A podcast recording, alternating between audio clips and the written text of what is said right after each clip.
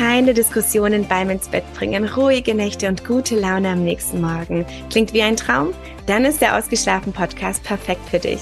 Ich bin Silvia Abendtum, Schlafexpertin, Atom Coachin, NLP Practitioner und Gründerin von Wir Schlafen. Du erfährst in jeder Folge, wie du dein Baby oder Kleinkind unterstützt, entspannt in den Schlaf zu finden, damit ruhige Nächte auch für dich als Mama oder Papa keine Traumvorstellung bleiben. Herzlich willkommen zu einer neuen Podcast-Folge. Ich freue mich wahnsinnig, dass du wieder reinhörst.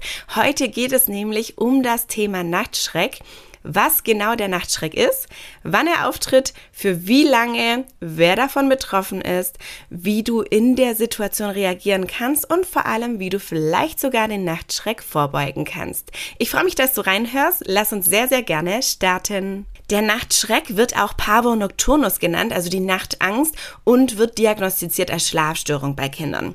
Was genau passiert denn in dem Moment? Dein Kind wacht schreiend auf, es hat vielleicht die Augen extrem aufgerissen, vielleicht sind sie auch zu. Es schwitzt sehr, sehr stark und die Atmung, die ist unfassbar schnell bei deinem Kind. Gleichzeitig ist es einfach unvollständig wach in dieser Situation und du hast so ein bisschen das Gefühl, du hast keinen Zugang zu deinem Kind. Wann genau passiert der Nachtschreck und für wie lange ungefähr hält er an? Das kann ich dir sagen. Und zwar meistens ist das im ersten Drittel der Nacht, also so bis circa 22, 23 Uhr. Und dann kann er fünf bis zehn Minuten gehen, manchmal sogar 15 Minuten. Und es kann tatsächlich auch sein, dass er regelmäßig vorkommt, dass er Nacht für Nacht stattfindet. Nach diesem Nachtschreck kann dein Kind in der Regel auch gut wieder in den Schlaf finden und pass auf, am nächsten Morgen kann es sich tatsächlich nicht mehr an diese Situation in der Nacht erinnern. Wer ist davon betroffen? In der Regel Kleinkinder und manchmal auch Vorschulkinder. Mit sechs bis sieben Jahren, also dann, wenn es in die Schule geht, da treten normalerweise keine Nachtschrecke mehr auf. Natürlich erzähle ich dir in diesem Zuge auch, wie du dann nachts reagieren kannst, wenn dein Kind einen Nachtschreck hat. Und zwar Schritt Nummer eins, bitte unbedingt alles absichern, sodass hier natürlich keine Unfallgefahr da ist für dein Kind. Schritt Nummer zwei, sei für dein Kind da, jedoch fass es möglichst nicht an, sondern beobachte es erstmal. Also keine Berührungen, kein Streicheln und nichts, sondern sei einfach nur für dein Kind da. Und Schritt Nummer drei, sobald du das Gefühl hast, dass dein Kind jetzt so langsam zugänglich ist, kannst du leise mit deinem Kind sprechen, es langsam auf seinen Namen ansprechen, sodass es langsam wieder zur Ruhe kommen kann und du es dann endlich in den Arm nehmen kannst. Der Nachtschreck kommt natürlich nicht von irgendwoher. Es gibt tatsächlich vier Hauptauslöser, die der Grund dafür sein können. Das ist zum einen natürlich Übermüdung oder Schlafmangel. Da gebe ich dir gleich im Anschluss direkt ein paar Tipps mit. Es kann sein emotionaler Stress oder dass der Tag einfach unfassbar ereignisreich war, dein Kind ganz viele Eindrücke aufgesaugt hat. Dann natürlich auch Erkrankungen oder Medikamente, die sich hier auf die Nacht auswirken oder aber die Übernachtung in einer fremden Umgebung, sprich wenn ihr im Urlaub seid oder bei Oma, Opa, ja, wo auch immer, auch das kann einen Nachtschreck bewirken. In all meinen Coachings hatte ich tatsächlich auch schon Kinder bei mir, die einen Nachtschreck hatten, teilweise auch schon vom Kinderarzt diagnostiziert und deshalb kann ich dir sagen, dass du den Nachtschreck positiv beeinflussen kannst, dass du ihn verhindern kannst und tatsächlich auch vorbeugen kannst. Wir schaffen das, indem wir zum einen natürlich den Stresspegel deines Kindes reduzieren und zum anderen hier auf die optimale Schlafhygiene achten.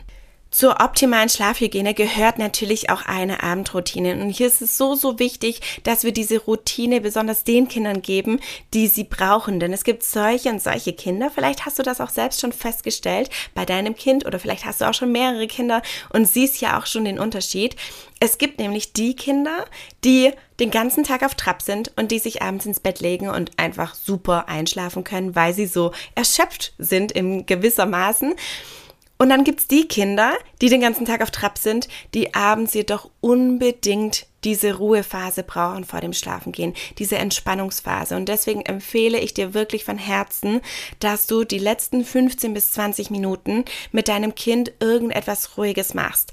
Das kann eine ruhige Geschichte sein, das kann ähm, ja ein Hörspiel sein, irgendwas, was den Tag wirklich ruhig beenden lässt. Gerade bei Babys zum Beispiel kann man hier ganz toll die Babymassage mit einbinden, dass du hier deinem Kind die Ruhe und die Zeit gibst, herunterzufahren.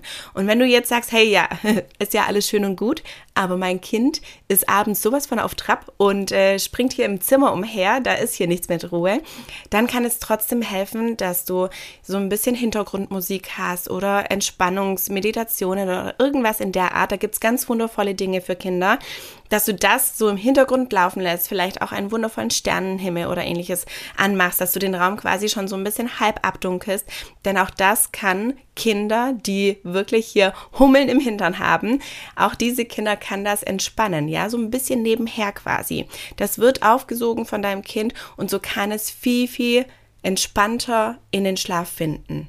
Bei der Abendroutine sollte es eigentlich auch eine Selbstverständlichkeit sein, dass wir vor den Kindern nicht unbedingt hitzige Diskussionen oder Streitereien haben. Das heißt, wenn du hier irgendwie einen Streitpunkt hast mit deinem Partner, mit deiner Partnerin, dann versuche das wirklich auf äh, nach dem Zubettgehen zu vertagen oder zu verschieben, damit hier natürlich nicht dieser Stress, den ihr jetzt hier selber auch hm, vielleicht ja, heimlich in der Küche beispielsweise habt, damit sich dieser Stress nicht, den du dann innerlich hast, auf dein Kind abfärbt. Denn auch das merken Kinder. Und deswegen versuche ich hier möglichst natürlich auch das entspannt anzugehen und zu sagen, hey komm, lass uns da gerne später darüber sprechen. Das hat jetzt hier gerade keinen Raum was zudem helfen kann, und zwar bei Kindern, die bereits sprechen können, dass wir hier einmal am Abend vor dem Zubettgehen oder vielleicht auch ein bisschen eher den Tag reflektieren, dass wir hier schauen, okay, was war heute gut, was war heute nicht so gut, gibt es irgendwas, worüber wir sprechen können, ähm, hat dein Kind vielleicht irgendwelche Ängste, über die ihr sprechen könnt, denn auch so nimmst du deinem Kind erstmal hier die Angst und es kann entspannt in den Schlaf finden und ist hier so gesehen auch erstmal beruhigt und hat hier den Impuls, den es für die Nacht braucht, damit es wirklich auch ruhig schlafen kann. Wir beenden unseren Tag beispielsweise so, dass wir fragen, okay, was war heute schön? Was war heute nicht so schön? Was wollen wir morgen vielleicht sogar anders machen? Und wofür sind wir unfassbar dankbar, ja, dass wir hier ein bis drei Dinge aufzählen. Das ist wirklich ein wundervoller Abschluss, sodass wir hier entspannt zur Ruhe finden und dann den Tag super ausklingen lassen können. Und nun möchte ich dir unbedingt noch abschließend etwas zum Thema Schlafmangel und Übermüdung mitgeben, denn genau das ist meiner Meinung nach der Hauptauslöser für den Nachtschreck. Und wir können das tatsächlich positiv beeinflussen, sodass unsere Kinder keinen Nachtschreck erleiden in der Nacht. Erleiden klingt jetzt blöd. Ähm, natürlich geht es deinem Kind trotzdem gut. Also du brauchst dir hier keine Sorgen zu machen oder ähnliches.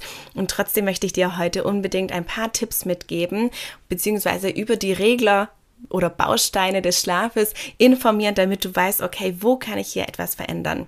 Denn meistens ist es so, dass der Nachtschreck aus der Übermüdung heraus passiert. Das heißt, dass dein Kind vielleicht über Tag irgendwo ein bisschen zu wenig geschlafen hat oder ein wenig zu viel Wachzeit hatte. Und was du nun hier tun kannst, ist, dass du ein paar Tage in Folge den Schlaf deines Kindes dokumentierst. Dass du hier aufschreibst, wann dein Kind morgens aufsteht, wann und wie lange es über Tag schläft und wann es am Abend ins Bett geht. Und hier kommt ein unfassbar toller Tipp für dich. Und zwar kann es natürlich morgens mal variieren und es kann abends mal variieren. Und du versuchst dann natürlich abends verschiedene Uhrzeiten und merkst irgendwie, dass es nachts nicht besser wird. Aber tatsächlich hat sich dann manchmal gar nicht die Gesamtwachzeit verändert von deinem Kind, weil es an dem Tag vielleicht morgens eher oder später aufgewacht ist. Und deswegen achte hier unbedingt auf die Gesamtwachzeit deines Kindes und steuere so somit quasi die Wachzeit und prüfe, ob hier nicht vielleicht Übermüdung im Spiel ist und ob du dein Kind nicht vielleicht an irgendeiner Stelle früher für den Schlaf hinlegen solltest, damit dieser Nachtschreck in der Nacht verhindert wird. Das ist der eine Baustein, den du dir anschauen kannst oder der Regler, an dem du quasi schrauben kannst und zwar die Schlafenszeiten, dass du die einfach nochmal anschaust, nochmal schaust, okay, wo braucht mein Kind mehr oder weniger Schlaf, mehr oder weniger Wachzeit, damit dieser Nachtschreck sich verabschieden kann und auf der anderen Seite gibt es noch den Baustein Einschlafsituation. Und zwar schau dir sehr gerne noch die Einschlafsituation deines Kindes an. Denn manchmal kann es auch sein, dass sehr starke Einschlafhilfen hier den Nachtschreck einfach mit beeinflussen. Das heißt, wenn es hier irgendwie ja etwas gibt, worauf dein Kind sehr, sehr stark pocht bei der Einschlafsituation, dann kannst du hier schauen, wie du deinem Kind zeigen kannst, dass es auch anders einschlafen kann, damit auch das nicht unbedingt der Auslöser für die Nächte ist. Das heißt, einmal abschließend noch für dich, achte zum einen auf eine Abendroutine, auf einen wundervollen, entspannten Abschluss des Tages. Also die letzten 15 bis 20 Minuten kannst du darauf achten, dass dein Kind entspannt zur Ruhe kommt. Und natürlich achte auf die Schlafenszeiten deines Kindes, auf die Gesamtwachzeit, dass dein Kind hier nicht übermüdet und nicht unter Schlafmangel leidet.